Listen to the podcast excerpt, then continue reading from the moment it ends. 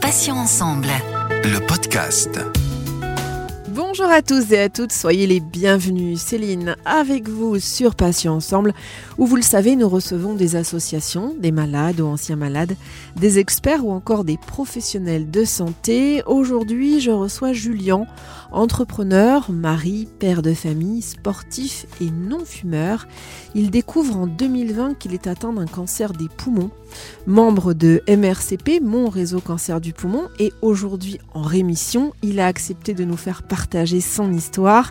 Julien, bonjour, soyez le bienvenu et puis surtout merci d'avoir accepté de témoigner pour Patients Ensemble. Bonjour Céline, merci de me recevoir euh, dans votre émission. Avec plaisir Julien. Alors, je l'ai dit en introduction, hein, vous êtes euh, sportif, passionné de voyage à moto. Euh, tout commence en janvier 2020 où vous ressentez les premiers symptômes des essoufflements, de la fatigue inhabituelle, j'ai envie de dire. Est-ce que vous pouvez nous raconter ce, ce moment-là, ce que vous avez vécu? Oui, absolument. Alors euh, ça démarre. Euh, alors ça démarre plutôt en décembre en fait. Euh, en décembre, je commence à avoir des gènes au niveau du, du sternum, une perte d'appétit. bon, voilà, j'étais pas au top top, mais il faut savoir que je suis plutôt du genre à m'inquiéter sur ma santé, donc j'avais rien noté de, de, de, très grave, mais je vais quand même voir le médecin qui me qui m'envoie passer une fibroscopie pour une suspicion de dernier. Euh, il se trouve qu'en en fait euh, il n'y a rien, donc euh, je retourne voir le médecin quelques semaines plus tard parce que ça va toujours pas. Et du coup j'ai en plus une une toux qui qui s'accompagne de, de, de voilà comme une trachéite en fait. Et euh, en fait je passe une radio il me fait passer une radio et euh, et là on voit qu'il y a un peu d'eau dans les poumons. Euh, voilà bon il me dit que c'est une pneumonie et je me retrouve avec euh, des antibiotiques euh, pour 10 euh, jours et en fait les antibiotiques marchent pas. Voilà. Hum, donc on fait la chronologie si vous le voulez bien, cher Julien. Donc mars 2020, donc vous avez une, pneumonie donc qui vous vaut 12 jours d'hospitalisation. On pense au Covid évidemment et en réalité il s'agit de bien d'autres choses. Alors est-ce que vous pouvez du coup nous raconter de quoi il s'agit en fait? Eh bien en fait, euh, oui, moi je pensais évidemment au, Covid ou à quelque chose de, de, de, enfin une maladie euh, beaucoup moins grave que ce qu'on m'annonçait. En fait, au bout de ces 12 jours, bah, je suis diagnostiqué d'un cancer des poumons non à petites cellules au stade avancé. Alors je voyais, enfin c'est un stade 4. Et, euh, voilà, on m'annonce, on m'annonce ça et on me dit que c'est sûrement. Alors, on fait des tests avec des biomarqueurs pour voir euh, s'il y a une mutation génétique. Et en fait, on trouve une mutation euh, sur le gène euh, ROS1. Voilà. Alors, les médecins vous parlent d'un cancer du poumon génétique ultra rare, 200 cas par an en France. Comment vous a-t-on annoncé le diagnostic, euh, Julien? Alors je dis pas ça pour être euh, voilà voyeuriste hein, ou quoi que ce soit, mais c'est pour vous nous expliquer un petit peu, étant donné que vous ne vous attendiez pas du tout à ce diagnostic-là, qu'est-ce que ça vous a fait? Et puis dans la foulée, quelle a été votre première réaction, votre première pensée? Eh bien, en fait, on m'a annoncé mon diagnostic euh, assez froidement, je dirais, parce que bon, voilà, c'est un médecin et une infirmière qui rentrent dans la dans la chambre d'hôpital. Bon, moi, je savais, je me doutais qu'il y avait quelque chose qui, qui, qui tournait pas rond. Hein. On reste pas 12 jours comme ça à l'hôpital pour rien. Et, euh, et en fait, euh, voilà, ils, me disent que j'ai un cancer des poumons euh, au stade avancé. On savait pas encore quelle était l'évolution euh, de ce cancer, mais bon, on savait que c'était quand même assez grave. Et, euh, et quand je pose mes questions au médecin, je lui dis, bah, en fait, je verrai pas mes 50 ans, c'est ça. Et, et il me répond, euh, ça m'étonnerait. Voilà, donc ça, ça plombe. Euh, et en fait, je m'y attends pas du tout parce que moi, je suis juste pas le bon client. Euh, je suis pas fumeur, je suis, euh, je mange bio, je fais hyper attention à ce que je mange. On mange tout ce qui vient du jardin. Enfin, j'ai une hygiène de vie qui est très propre. Donc, euh, en fait, c'est un cataclysme. On se dit, bah voilà, c'est la fin. Et en fait, moi, comme j'ai, je, m'inquiétais toujours un petit peu de ma santé. Je vais pas dire que je suis hypochondriaque, mais mais ceux qui me connaissent le savent. Je suis toujours un peu anxieux sur ma santé, donc je me dis bah voilà, j'ai, ce que que le pire des scénarios qui pouvait arriver arrive et quelque part, euh, je me dis que c'est de ma faute, que je me le suis provoqué moi-même, quoi. Pourquoi est-ce que vous pensez ça, Julien? C'est en fait ce que vous voulez dire, c'est comme vous êtes hypochondriaque, vous ressassez beaucoup, vous somatisez, et donc par conséquent, c'est peut-être vous qui, euh, qui avez induit euh, involontairement l'arrivée de ce cancer. C'est ça que vous, voulez dire? Bah c'est oui. Dans un premier temps, je me dis que bon voilà, j'ai une vie, j'ai eu une vie euh, relativement stressante avec un, métier qui, était très stressant et que et que la gestion du, du stress, elle a jamais été facile et que et que je pense que le stress euh, dans, dans, mon cas a fait beaucoup de dégâts et a euh, potentiellement euh, amené cette maladie. Ouais. Alors, pour avoir participé aux, rencontres de la cancérologie française, euh, je peux vous dire que j'ai posé la question à un éminent oncologue, savoir si le stress était la cause majeure d'une émergence d'un cancer. Et il m'a clairement expliqué qu'au vu des récentes études, la réponse était non, qu'effectivement c'est plurifactoriel, mais que si vous êtes juste stressé, c'est pas ça qui va euh, induire euh, ou voir l'émergence d'un cancer. Donc là-dessus, je pense que si à côté de ça, vous aviez une vie saine, je pense que vous pouvez vous déculpabiliser euh, par rapport à ça, euh, Julien. On va poursuivre avec euh, donc la chronologie des événements. Donc nous sommes en mai 2020. Vous prenez alors du chrysotinib, donc un médicament que vous supportez très bien et qui vous réussit puisque ça vous nettoie les métastases et ça ne laisse que quelques lésions, quelques lésions entre guillemets au cerveau. C'est ça, Julien. Du coup, ce, ce, médicament, ça a été un peu un médicament j'ai envie de dire, euh, miracle pour vous? Oui, alors complètement. C'est vrai qu'on ne s'attendait pas à tel résultat, même si le médecin, euh, dans mon malheur, au moment du diagnostic, euh, m'a dit qu'il y avait ce, médicament qui existait, qui permet de stabiliser la maladie un certain temps. Alors, ce temps, évidemment, on ne le connaît pas. C'est-à-dire que le, cancer va à un moment muter et rendre le médicament inactif. Je fais très simple, mais c'est comme ça que ça se passe. Euh, donc en fait, le médicament euh, rapidement a tout nettoyé et mon état s'est amélioré de manière euh, presque miraculeuse. C'est-à-dire que je, me sentais beaucoup mieux, je respirais beaucoup mieux, je pouvais, voilà, je pouvais reprendre mes activités un peu mieux.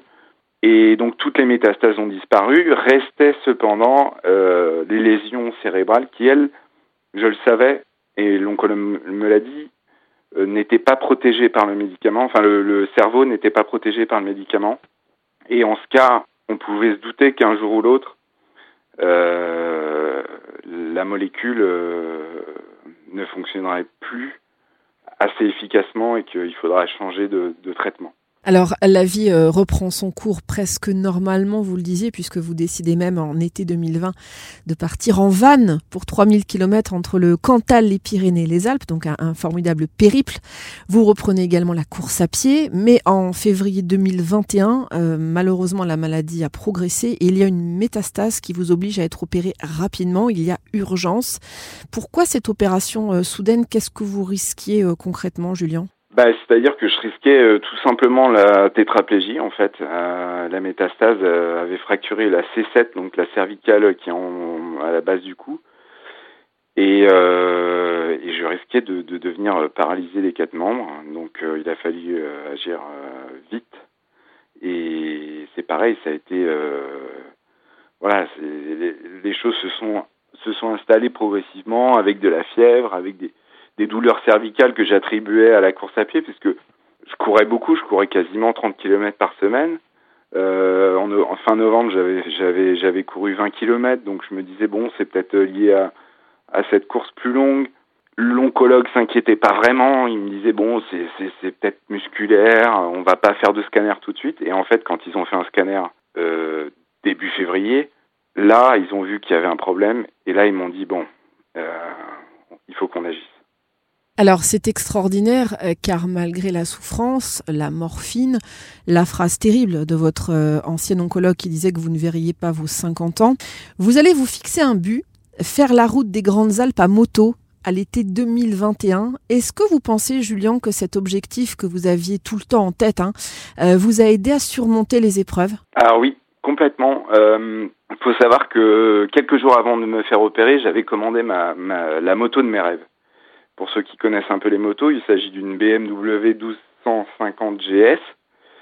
Et c'était vraiment la moto, euh, le Graal pour moi. Et je m'étais commandé ça en me disant, allez, euh, tu vas la voir et tu vas la rouler euh, très prochainement. C'était une sorte de, de, de, promesse que je m'étais fait à moi-même.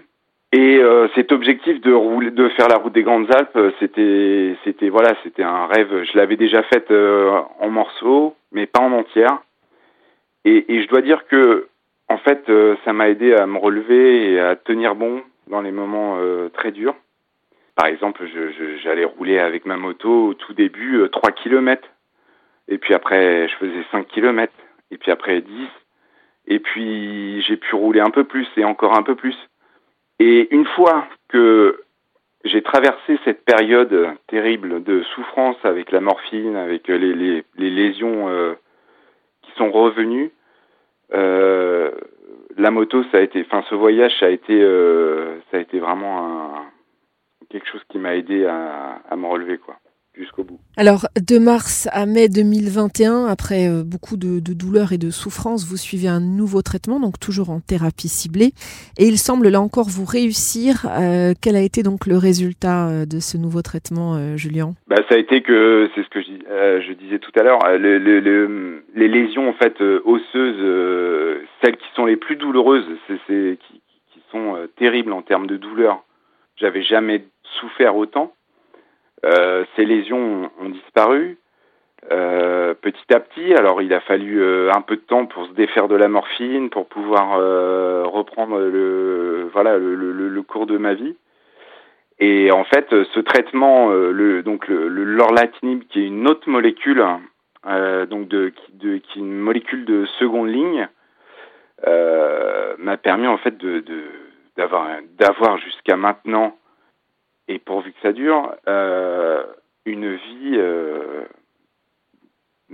parfaite. En fait, euh, la vie, elle est maintenant aujourd'hui tout à fait normale. J'ai pas de fatigue, j'ai pas.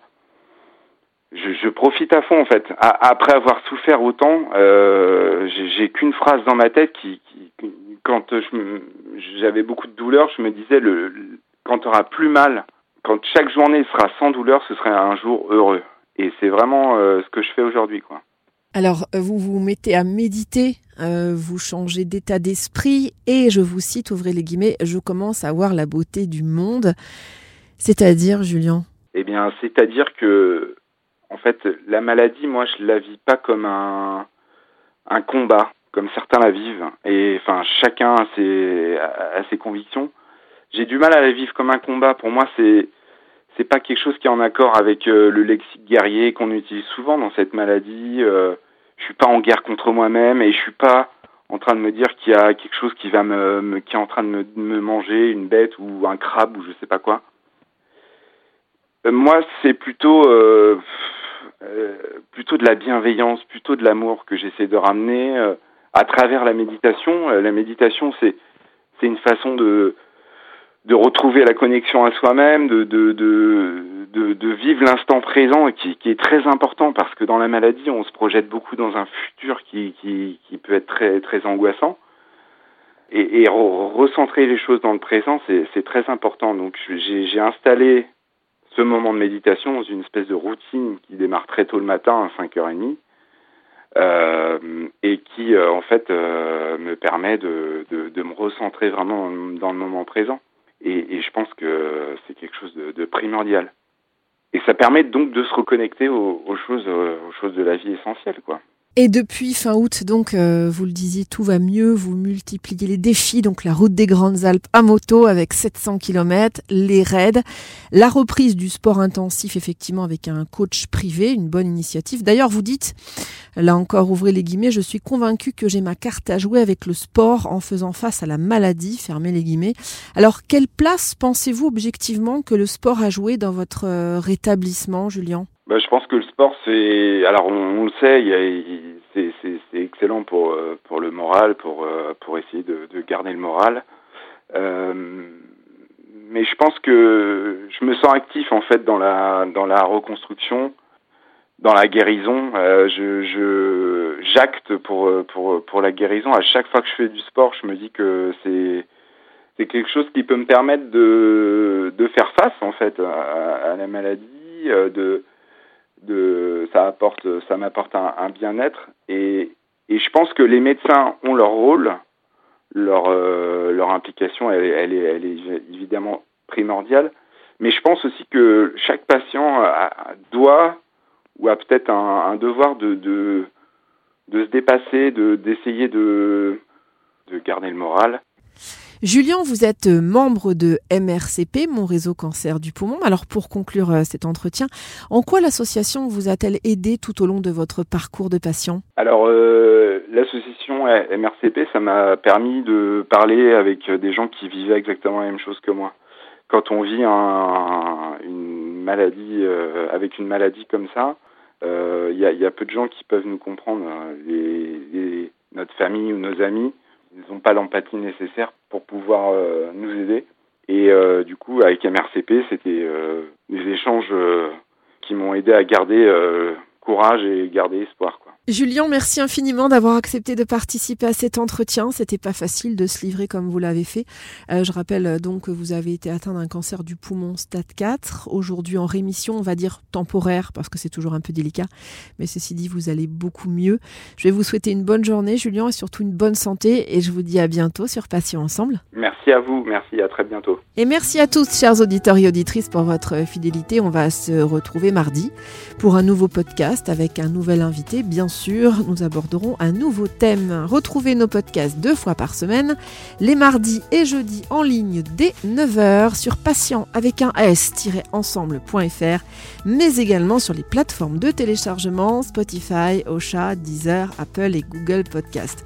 Et puis Patient Ensemble, c'est aussi une page Instagram, Facebook et LinkedIn, alors n'hésitez pas à vous abonner, à liker et à partager nos publications.